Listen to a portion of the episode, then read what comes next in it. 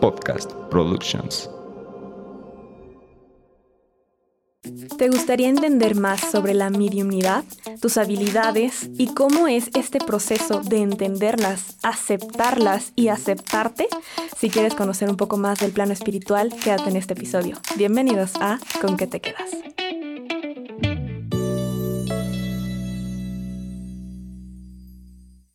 Hola a todos y bienvenidos a Con qué te quedas, este espacio de crecimiento personal y reflexión. Hoy tengo un invitado súper importante, súper interesante y de verdad que se alinearon los astros porque no saben cómo nos costó poder coincidir, pero por fin se logró y aquí está. Él es Mike y es medium. Así que esto es algo súper interesante porque vamos a hablar de su experiencia y de cómo ha sido este proceso de entender sus habilidades, como ya lo hablamos en este podcast, en esta temporada, sobre salir del closet espiritual, pues también el proceso de entenderte y cuando todos comienzan a decirte que te lo inventas, que estás loco y aprender a entender lo que te pasa, desarrollar tus habilidades hasta llegar a lo que es hoy Mike. Mike, bienvenido. Hola, muchas gracias. Muchas gracias por la invitación. Estoy muy feliz de estar acá y feliz, feliz de que por fin los astros nos ayudaron a conspirar por fin este, este suceso. Así que genial, bacán, feliz.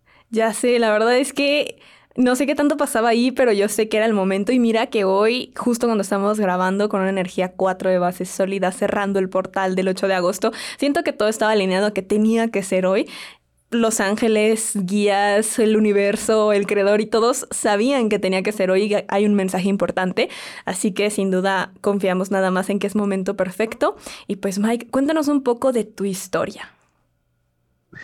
Claro, yo feliz.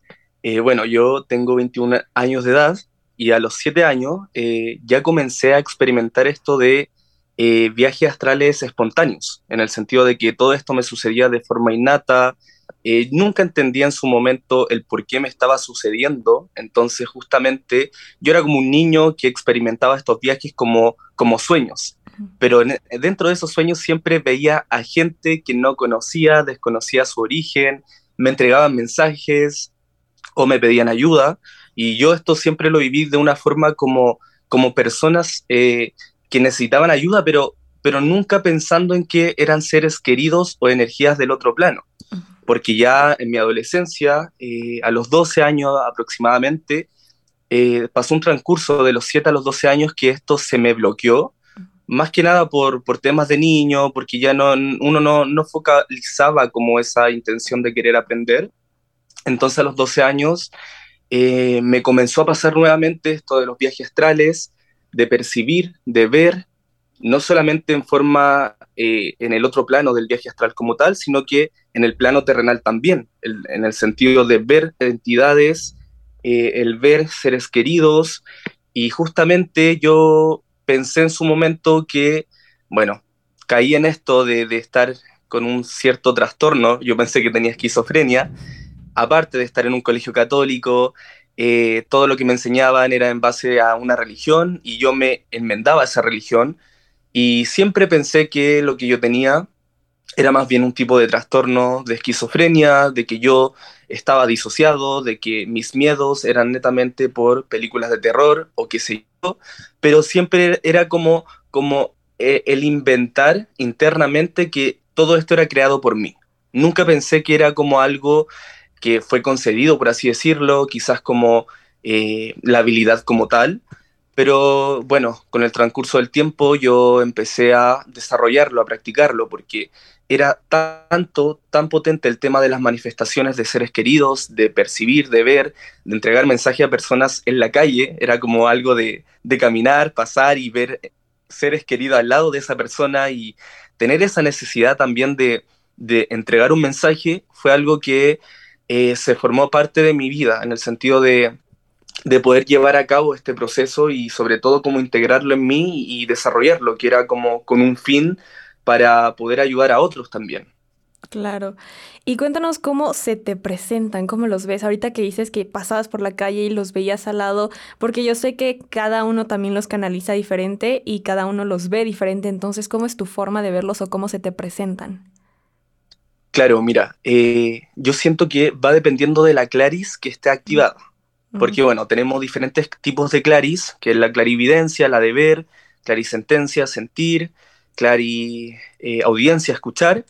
Y bueno, esto es como que varía, va, va tornando diferente a lo largo del tiempo, como que a veces van las tres juntas de una o a veces no es solo una, pero por ejemplo cuando percibo energías eh, en la calle, por ejemplo, yo las visualizo, las veo. No es como ver a una persona normal, sino que yo soy consciente de que eh, e, esa persona que estoy viendo es como eh, diferente, es como que la noto como esfumosa, como, como transparente, no, no puedo lograr percibir como a grandes rasgos cómo es ella o él en cuanto a, su apariencia física, pero es como esto de, verla distinta, no es como ver a una persona en carne y hueso, sino que es como ver una energía, una, una masa energética y, y cuando uno, cuando, bueno, yo focalizo más esa energía a la vista, es como que más se me presentan los rasgos físicos y poder identificar si es hombre, mujer, y bueno, cuando la, la visualizo como tal,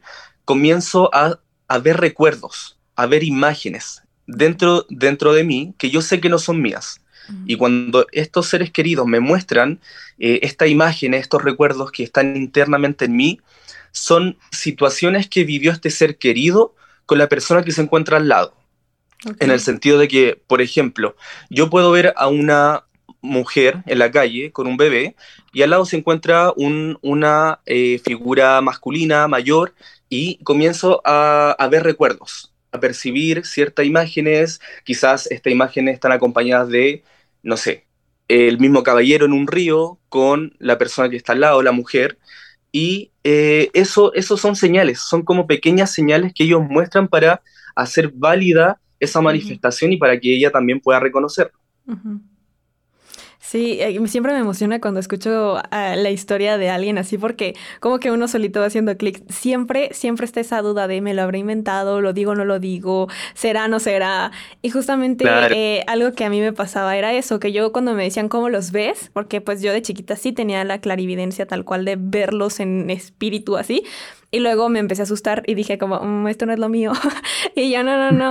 y lo pasé a sueños premonitorios y que solamente se pudieran comunicar a través de sueños y la clara inteligencia. O sea, como tú dices, puras imágenes o como ver así como que me llegue a mí la información que yo sé que no es mía. Entonces ahí lo dices y resuena.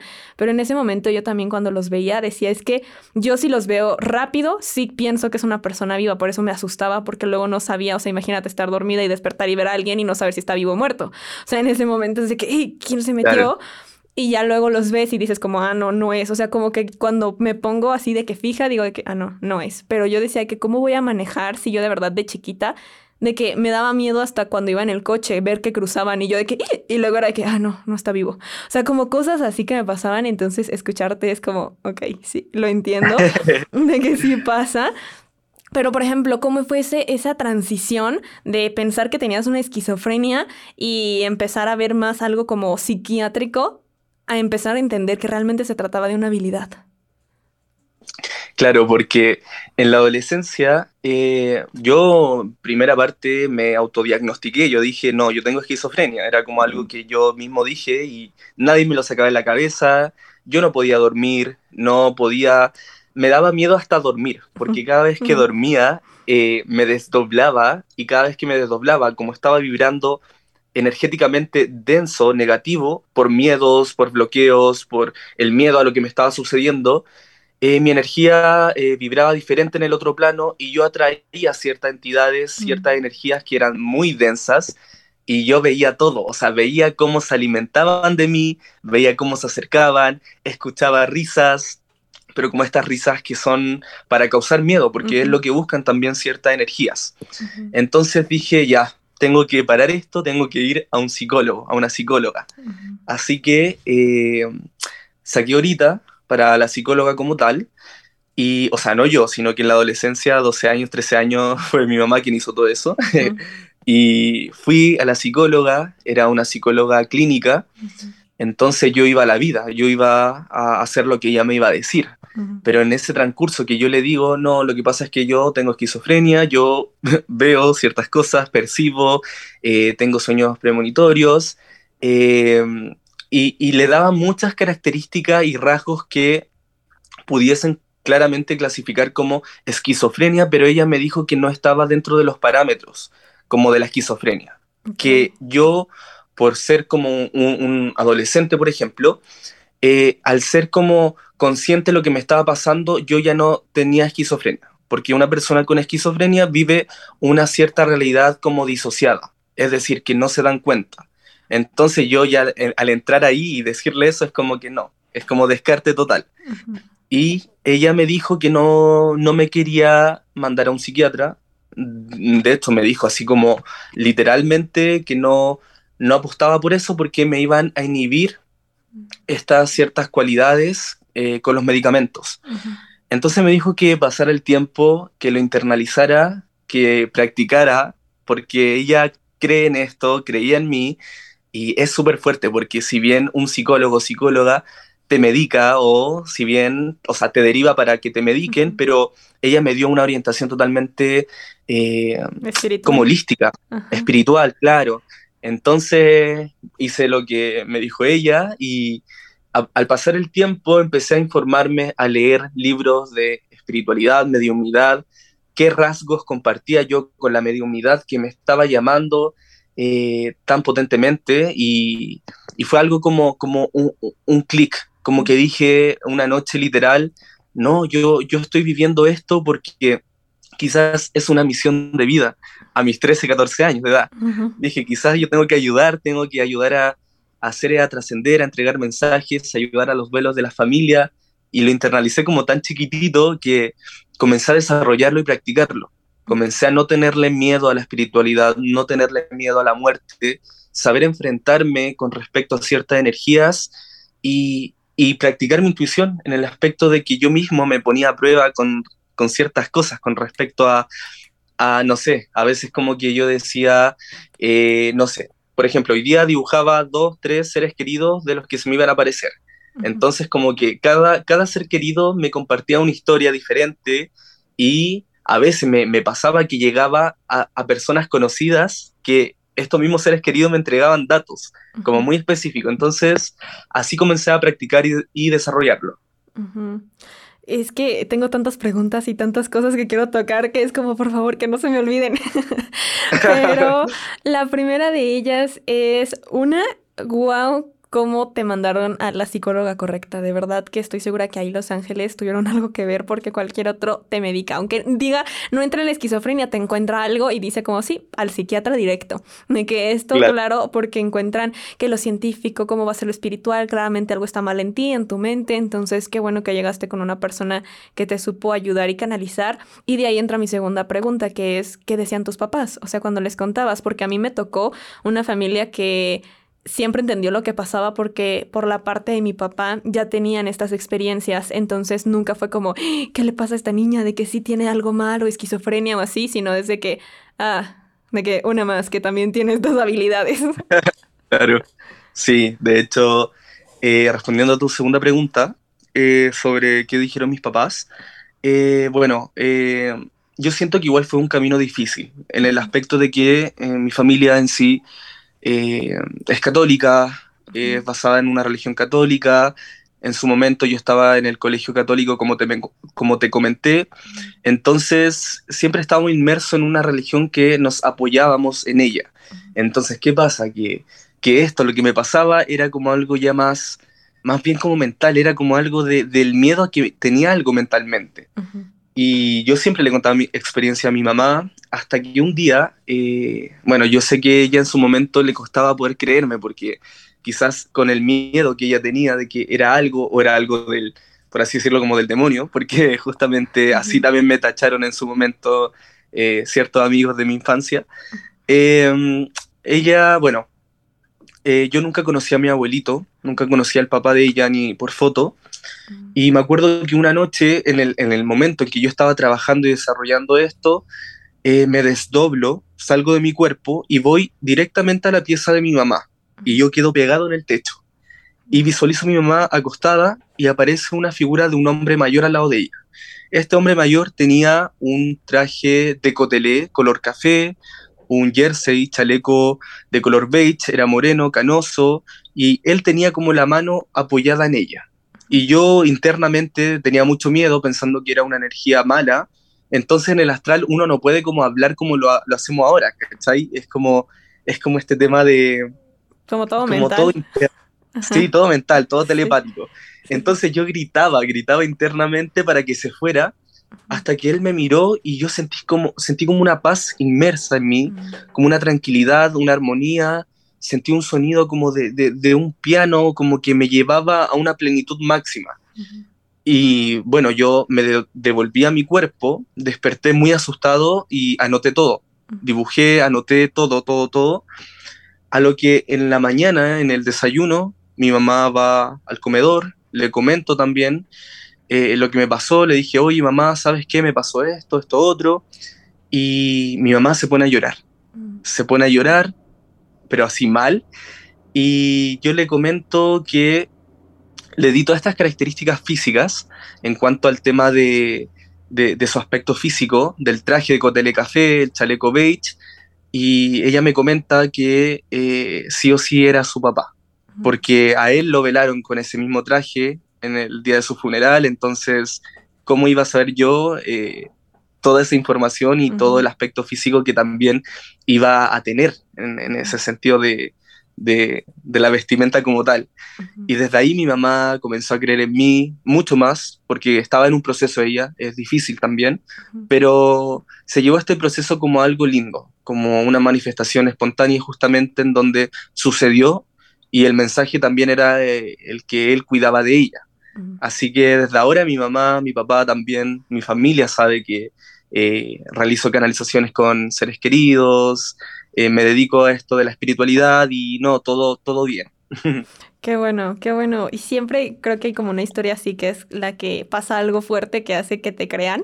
O sea, a mí me ha pasado también, pues no solo con mi familia, o sea, con mi familia también hubo momentos donde dijeron de que ya no puede haber duda. O sea, ellos sabían que pues estaba la posibilidad por las experiencias por parte de mi papá, que no era como yo en ese momento, porque justamente por la parte de mi papá lo que hacían era viajes astrales. Entonces uno de sus hermanos lo que hacía era eso, o sea, desprenderse y viajar astralmente, pero no tal cual esa parte de la clarividencia de ver, o sea, sentían energías o tenían como ciertos mensajes, pero no veían tal cual como yo. Y pues ya a mí también me pasó con mi abuelo, con palabras que yo ni sabía, con un escondite que les dije dónde lo tenía en la casa de mi abuela, que nadie sabía más que él. Y pues obviamente al abrir y darse cuenta que todo estaba ahí, pues como no creer, ¿verdad? que, ah, no, pues sí. Claro. que cómo no.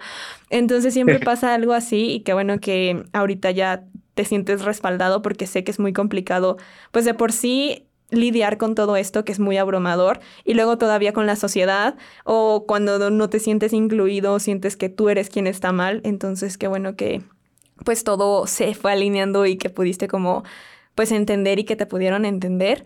Y de ahí surge otra, otra cosa, que bueno, para los que no sepan, Mike, eh, como lo dijo, él dibuja, él dibuja lo que se le presenta, las características físicas de la persona y así. Entonces cuéntame cómo fue ese momento de decir, justo tengo que dibujarlo. ¿Fue esa vez con tu mamá y tu abuelo o desde antes los empezaste a dibujar o cómo llegaste a esa parte de, ah, tengo que dibujarlo?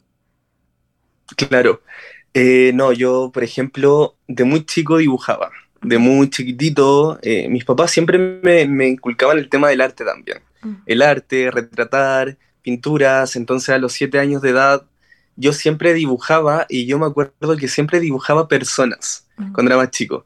Entonces, era como algo de, de que siempre estuvo como como enraizado a mi niñez, el tema de dibujar ciertos rostros, características físicas, y era algo como, como ya internalizado en mí, solamente que usé en base a, esto de, dibujar para poder como eh, unirlo con la espiritualidad, con los seres queridos, para poder eh, contactarme con, los, eh, con las familias, para entregar mensajes, entonces como que fue de muy chiquitito el tema de dibujar, sobre todo con los sueños, era algo muy, muy marcado en mí, pero solamente que ahora lo utilizo como para para que el ser querido, la familia identifique a ese ser querido y bueno, así comencé el tema de, retratar también, de retratar los rostros de los seres queridos que me, que me acompañan, que me, se me acercaban netamente para entregar mensajes y también es súper loco eso porque muchas veces, por ejemplo, yo puedo estar hablando ahora contigo y pueden entrar como si nada y quieren como entregar mensajes, pero es como algo como que, que se da día a día. Cuando la energía, por ejemplo, del ser querido me acompaña durante más de una semana, eh, es porque ya él tiene cierta necesidad de entregar mensajes a su familia. Entonces, ¿qué pasa? Yo aquí recopilo cierta información cada día sobre lo que él me está entregando, sobre lo que veo, sobre lo que le gustaba hacer, me entrega nombres, datos, fechas, canciones, eh, me dice nombres también, cantidad de hijos o hijas, entonces como que toda esa información eh, la recopilo y también hago esto de la escritura automática, mm. que es como una práctica, una técnica para entrar en modos de trance y eh, canalizar de forma más directa y más específica al ser, al ser querido también. Ok, y ahí ahorita que dices como justamente esa parte de que llegan y te empiezan a llenar como de mensajes, ¿cómo pones límites? Eh, yo siento que es como el pensamiento. Yo siento que cuando no, no ahondo tanto en el pensamiento que me está llegando, en la energía, eh, es como que lo bloqueo lo bloqueo, entonces como que pongo como el límite ahí. Pero es como algo interno también. No es como que yo le diga directamente, oye, no, espérame un poquito que voy a hablar con, con Pam y después, claro, es como, como algo interno, ¿cachai?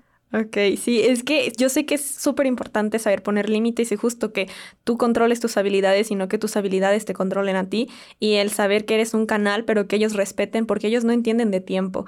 Y es algo que a mí me costó entender porque cuando los veía no podía dormir porque siempre estaban ahí y no me dejaban de molestar, entonces yo no descansaba, era la más ojerosa, o sea, era más ojera que persona, bueno, que niña porque en ese entonces todavía era una niña y, y me, me cansaba esa parte también y como tú dices, como que en ese momento también te asustas muy fácil y entonces atraes todavía más negativas, digo, energías negativas.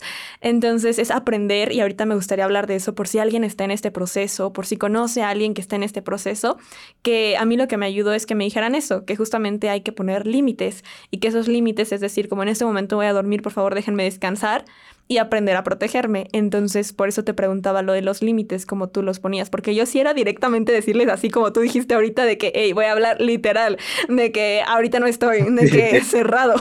Y, por ejemplo, cuando doy sesiones de Teta Healing, donde a veces también puedo llegar a canalizar, bueno, o sea, hago la parte de como la inteligencia o clarividencia con respecto al proceso de la persona, pero no es una sesión de canalización. O sea, no es como de que, ay, vamos a contactar con tu ser. No, a veces llegan los mensajes y en esos momentos que llegan, o sea, yo de verdad cierro y digo como, bueno, muchas gracias, nos vemos mañana. De que a partir de este momento ya no, de que no, cualquier cosa en los sueños, gracias. Entonces yo sí me cierro en esa parte, por eso te pregunto cómo es tu proceso. O sea, nos dices que mental, pero en algún momento no tuviste así como, justo, y yo que, que decir como, mm, estamos cerrados en este momento. Claro, sí, totalmente. Sí, de hecho, eh, antes, por ejemplo, cuando yo no sabía poner límites, era como algo de, ir directamente, como confrontarlos, así como, eh, no, no voy a canalizar, no los pesco, no lo escucho, no, chao, chao, chao, voy a dormir, mi angelito me acompaña, adiós, así como siempre colocando el límite con, con, mis protecciones, como que mi angelito me acompañe, me, me, cuidan, y siempre temiendo de cualquier energía, era como, como ponerle límite a eso. Pero claro, ahora ya eh, hoy en el presente es como, inhibir esa energía con el pensamiento en el aspecto de, por ejemplo, si yo siento, percibo una energía, eh, intentar como focalizar esa energía que estoy sintiendo en otro lado, en el aspecto de decir como internamente, eh, te voy a encender una velita, pero no, no voy a entrar en el plan de canalizar, de sentir, porque necesito recuperarme, no estoy bien energéticamente, eh, necesito eh, es mi espacio, pero es todo interno, no es como, claro, como enfrentarlo como lo hacía antes, por miedo obviamente, pero ahora es como más interno, cuando quiero estar, por así decirlo, tranquilo, eh, comienzo a sellar mis puertas con, con sahumo, con, con palito santo, incienso, velitas blancas, para, para guiar a la luz a estos seres queridos también que se manifiestan, porque muchas veces se me acercan seres queridos que no han trascendido del todo a la luz. Y bueno, entenderán que de alguna forma es difícil llevar a cabo una canalización. Imagínate poder ayudar a todos, que son muchos, Entonces el desgaste energético es demasiado y por eso hay que entender que no siempre podemos ayudar a todos. Somos personas y necesitamos cuidarnos energéticamente, nuestra energía vital tiene que estar bien también para nosotros mismos y siempre poner estos límites también con la espiritualidad, que, que no, no, no, no cometer este error que yo cometí de, de ayudar a tantos en un día, de tener esa necesidad, porque yo perdía la cabeza, sinceramente. Era como algo muy difícil y, y, con el tiempo lo aprendí, con el tiempo pude aprender eso. Ok, y es que te digo que tengo muchas cosas que decir, pero una que llevo arrastrando desde que dijiste viaje astral es cómo experimentas un viaje astral y cómo las personas podrían entender si pasa, porque me acuerdo que cuando yo estaba chiquita yo nunca he hecho viaje astral y la única vez que me iba a desprender fue esa. Y no, yo sentí horrible y dije nunca más, dije por favor no, porque sientes literal como un, así como, como si se te estuviera, yo digo que es como el beso del dementor de Harry Potter, o sea, como que sientes como sí, la energía que, que se va. Y yo no no, hay forma y esto no es para mí. Entonces ahí dije, no más y nunca lo he experimentado, así que cuéntanos cómo es. Claro, sí. Bueno, a mí me pasaba en primera parte que, bueno, a los siete años de edad, me pasaba muy como de forma innata, como te expliqué, en donde yo a veces estaba durmiendo y de la nada yo despertaba y me paraba. Era como algo que tenía que hacer. Y cuando yo me paraba, eh, caminaba en la casa, me devolvía a mi pieza y me veía siempre a mí mismo. Entonces era como, mm, ¿qué es esto? ¿Por qué vea un doble? ¿Quién, quién me está... Eh, ¿Por qué tiene mi, identidad, mi físico? ¿Por qué está como yo estaba en su momento? Era como, como que, ahora, oye, ahora me acordé que no, se me había olvidado eso. Yo antes pensaba que cuando me pasaba esto era como un gemelo. Yo siempre pensé que era un gemelo, como que era un hermano que era parecido a mí. No sé por qué pensaba eso, eh, estaba muy chico. Pero claro, eh, todo era de forma innata y bueno, ahora, hoy en día, es algo que yo controlo, en el sentido de que yo, por ejemplo, eh, no sé, si yo quiero salir al astral, inconscientemente, internamente digo, esta noche me voy a desdoblar, voy a salir de mi cuerpo y voy a viajar. No, después de eso yo, yo ignoro totalmente lo que dije, no, no le pongo atención, no, no focalizo mi energía en querer salir, porque cuando uno focaliza mucho la, la, la energía en querer como salir de su cuerpo, es como que esa ansiedad y angustia inhibe, bloquea ciertos caminos a esa apertura también, a poder como desdoblarse como tal. Entonces lo que hay que hacer es como internamente eh, decirle al, universo, pedirle eh, viajar esta noche, por así decirlo, y en el momento que uno se duerma, va a pasar la magia. O sea, lo que me pasa a mí en sí, como, como ya de forma eh, como controlada, por así decirlo, es como lo, lo, que hago yo, como pedirle al universo, si quiero salir, salgo, si no quiero salir, no lo hago, y así sucesivamente. Ok, y cuando pides salir, ¿por qué lo haces? O sea, ¿cuál es el fin de hacer un viaje astral? Eh, estar tiempo, estar tiempo afuera. Siento que reconecto mucho con la energía del otro plano, con mi esencia de niñito, de muy chico, entonces como que me gusta viajar.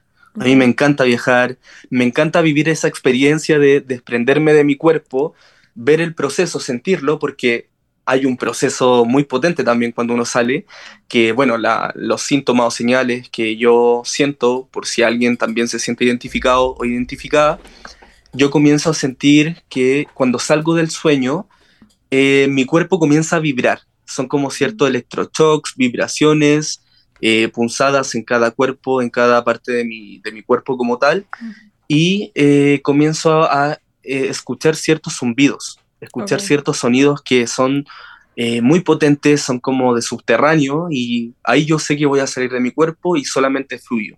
No me retengo nada, no me da, no me da miedo y, y fluyo y salgo.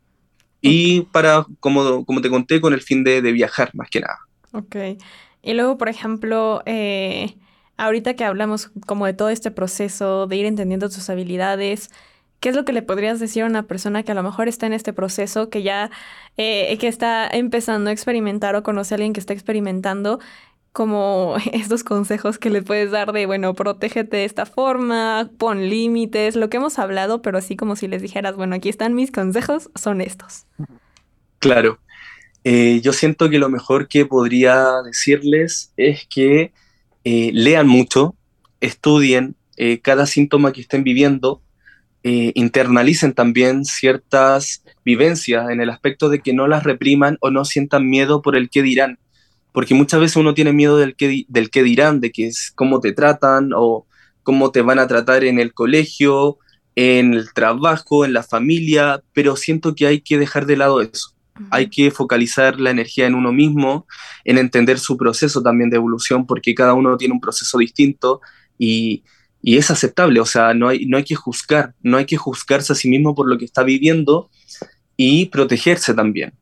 Eh, ojalá encomendarse a ciertas deidades espirituales, ángeles, arcángeles, maestros de luz, eh, siempre que vivan estos procesos, por ejemplo, de manifestaciones, de sentir energías, de percibir, envuélvanse en una burbuja dorada, azul o violeta, pero envuélvanse en esta luz potente y pidan asistencia, pidan asistencia de protección, porque créanme que la visualización, el decreto, la manifestación, eh, el decreto como tal los va a ayudar a vibrar en distintas sintonías y sobre todo a protegerse, a no quedar cansados energéticamente, a poder reconectar con ustedes mismos, con su esencia y sobre todo eh, vivan este proceso lento, no se apresuren a nada, no se apresuren por conseguir respuesta, porque yo igual lo intenté y, y duré muchos años para entender la respuesta del por qué me pasaba todo esto. Cada proceso es distinto y cada proceso hay que vivirlo de la forma en que está siendo manifestado también en su momento. Claro, y por ejemplo, ¿qué signos puedes decir tú que hay cuando alguien está desarrollando su mediumnidad? Eh, mira, yo siento que los signos eh, probablemente van, van de la mano acompañado con el tema de ciertos sueños premonitorios, eh, el saber qué va a pasar, en el sentido de que pasa algo y en su momento uno le llega como e, ese clic de, oh, yo sabía que iba a pasar esto, también es, también una señal, también es, es, un indicio de cierta clarividencia, clari, o sea, mediumnidad como tal, porque clarividencia es otro, es otro tema, pero la mediumnidad como tal, eh, el percibir energías en el aspecto de quizás caminar en la calle y, y sentir una energía en el sentido como de cuando siente uno escalofríos, empiezan a venir ciertas imágenes, escuchar voces, también son indicios claros de la mediunidad que no hay que ignorar, porque son como base a un descubrimiento que, es para largo, en el sentido de que por algo se hacen presente, por algo uno lo siente. No es casualidad que uno perciba todos estos signos, sino que eh, va de la mano acompañado como del despertar espiritual el escuchar zumbidos de vez en cuando, eh, en las madrugadas, cuando está en la fase REM del sueño también, están adentrándose a cierto plano espiritual y justamente en ese plano espiritual eh, hay personas, seres queridos del otro plano que están siendo como, eh, como que van con un fin también de comunicarse con ellos. Y, por ejemplo, ahorita que estamos hablando como de toda esta parte, ¿cómo ha sido tu proceso para entender eh, el proceso de cruzar o de pasar otro plano en cuestión de que, por ejemplo, alguien fallece y entonces eh, hay, unos que dicen como que se quedan unos días, otros que van y bajan. ¿Cómo ha sido tu proceso de entender esto? Claro, eh, mira, con respecto a este tema, va dependiendo netamente del alma. Del alma, porque cuando una persona, por ejemplo, me ha tocado casos en donde veo una persona que se suicidó, en el sentido de que literalmente cometió eh, el acto del suicidio. Y muchas veces se piensa que las personas que se suicidan van a un cierto purgatorio o van al infierno como tal y va a ser castigado y no alcanza la luz. Eh, yo con estas situaciones, con estas canalizaciones, con, estos, con estas almas que se han suicidado, eh, he podido vivenciar que, que no, no todos se estancan o eh, se estancan en este proceso evolutivo. Muchas veces cuando una persona se suicida, eh, las veces que yo lo he canalizado, he podido ver cómo trascienden rápidamente. Es como una liberación del cuerpo eh, terrenal, pero muchas veces se elevan rápidamente y no queda un cargo de conciencia ni por más mínimo en esa persona, ni en esa alma como tal.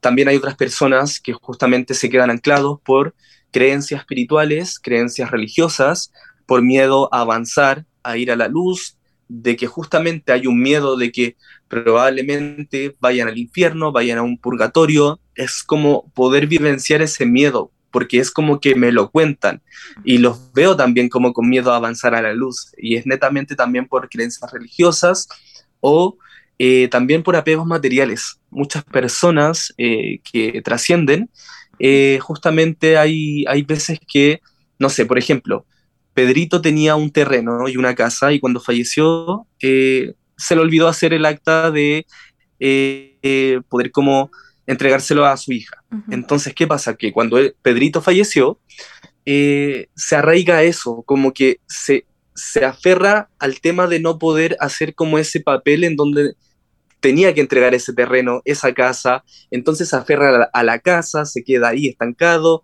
eh, tiene miedo, tiene cierta inseguridad con respecto a qué va a pasar, entonces se aferran más como a fines materiales, a cosas que lo, apegan a lo terrenal. Mm. Ok, ok, eso es muy interesante. Y luego, otra parte es, tú haces un proceso de cierre energético y de anclarte nuevamente por ejemplo, después de haber hecho una canalización, ayudas a pues la persona en plano terrenal y a el alma o espíritu y luego cierras, o sea, como para no quedarte con energía o cómo es ese proceso de cierre. Claro. Eh, bueno, yo siempre que comienzo las canalizaciones como tal, eh, siempre entro en estado de meditación, primero, con una velita blanca, siempre la velita blanca porque es como atraer también ciertas energías de, luz, eh, protección también. Pido asistencia a mis guías espirituales, maestro de luz, ángeles, arcángeles, un incienso también siempre coloco. Y cuando pido esta, esta manifestación para que se haga más presente y poder ayudarlo, eh, justamente hago esta apertura, eh, es decir, internamente yo abro mi canal de luz para que se me acerque tal energía que se me ha manifestado durante días. Y cuando ya terminó esto de, la meditación, el trance, canalizar, eh, cierro mi canal de luz, agradezco a las deidades que me acompañaron, agradezco eh, por, lo que, por la información entregada también y cierro mi canal de luz en el aspecto de que visualizo también una bola energética dorada que viene desde, desde el universo y, y, se expande en mi cerebro, en mi chakra corona, y se expande hacia, hacia abajo. Me rodea todo mi cuerpo para cerrar el canal de luz. Ok, perfecto, sí. Es que yo también tuve que estar viendo cómo eh, cerrar, porque sí era justamente como importante decir como, bueno, ya terminó aquí justo para no quedarte con nada, para deslindarte como de esa energía. Yo luego por eso cuando tengo sesiones les digo que es como si borro cassette, o sea, de verdad llegan luego y yo de que es que no me acuerdo, o sea, ya lo que te dije o eso ya se fue, de, que, ya no me acuerdo, o sea, sí. borro cassette, entonces es esa parte de cerrar, entregar la energía que no te corresponde, quedarte con la tuya y anclarte nuevamente. Y yo lo hago muy parecido también, lo hago también con un proceso de Teta Healing, pero es muy parecido como esa parte de la esfera de luz que regresa a tu cuerpo, entrando por la coronilla hasta llegar a la planta de tus pies, de donde salen unas raíces que te anclan como a este plano y así, es como muy parecido. Y puedes pensar en algo que ames porque pues la energía del amor es la que más protege y expande. Sí, exacto, exacto.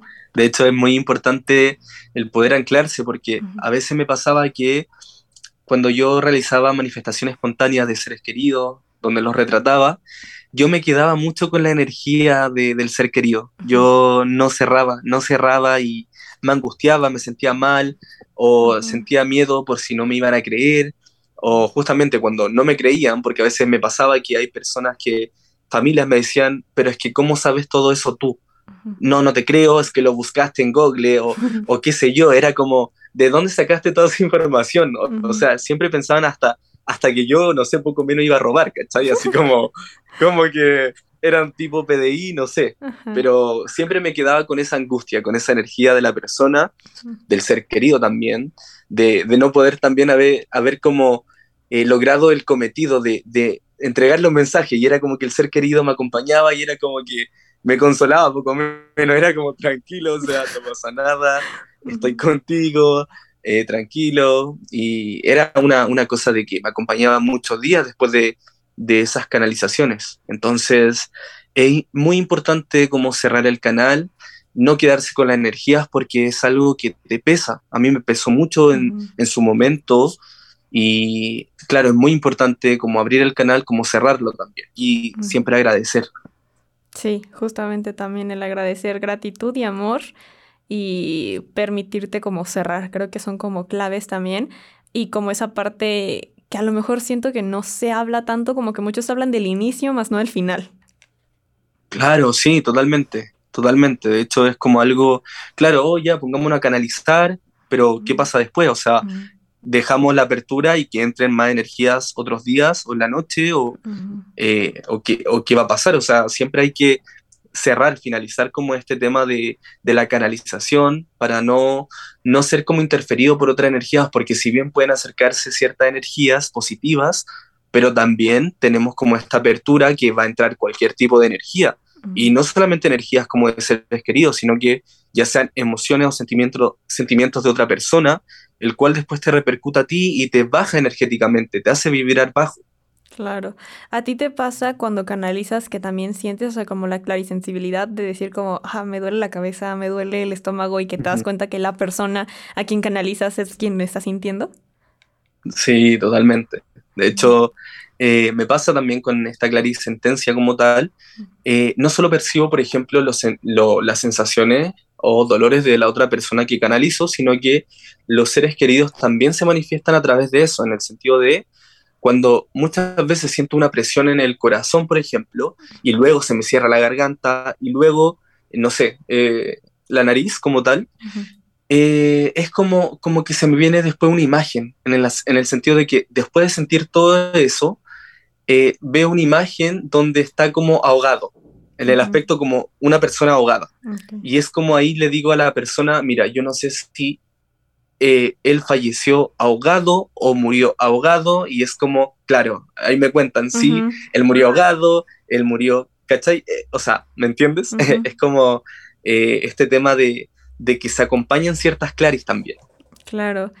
Uy, bueno, Mike, ya se nos está acabando el tiempo y estoy súper metida en esto, pero lo bueno es que vamos a tener live. Cuando escuchen esto ya habrá pasado el live, pero se va a quedar guardado. Así que si no, por algo se lo perdieron, pues pueden ir a verlo. Y si no, pues ya conocen a Mike porque ya vieron en live, porque esto pues va a salir después de ese live. Pero ahí vamos a seguir hablando de eso. Ahorita nada más me gustaría, Mike, que nos compartas algo que tú digas, yo no me voy de aquí sin compartirles esto. Sea un mensaje, una afirmación, una reflexión, lo que tú quieras, una canalización, lo que te salga, lo que tú digas como, ay, esto les comparto y les dejo porque yo no me voy de aquí sin hacerlo. Claro.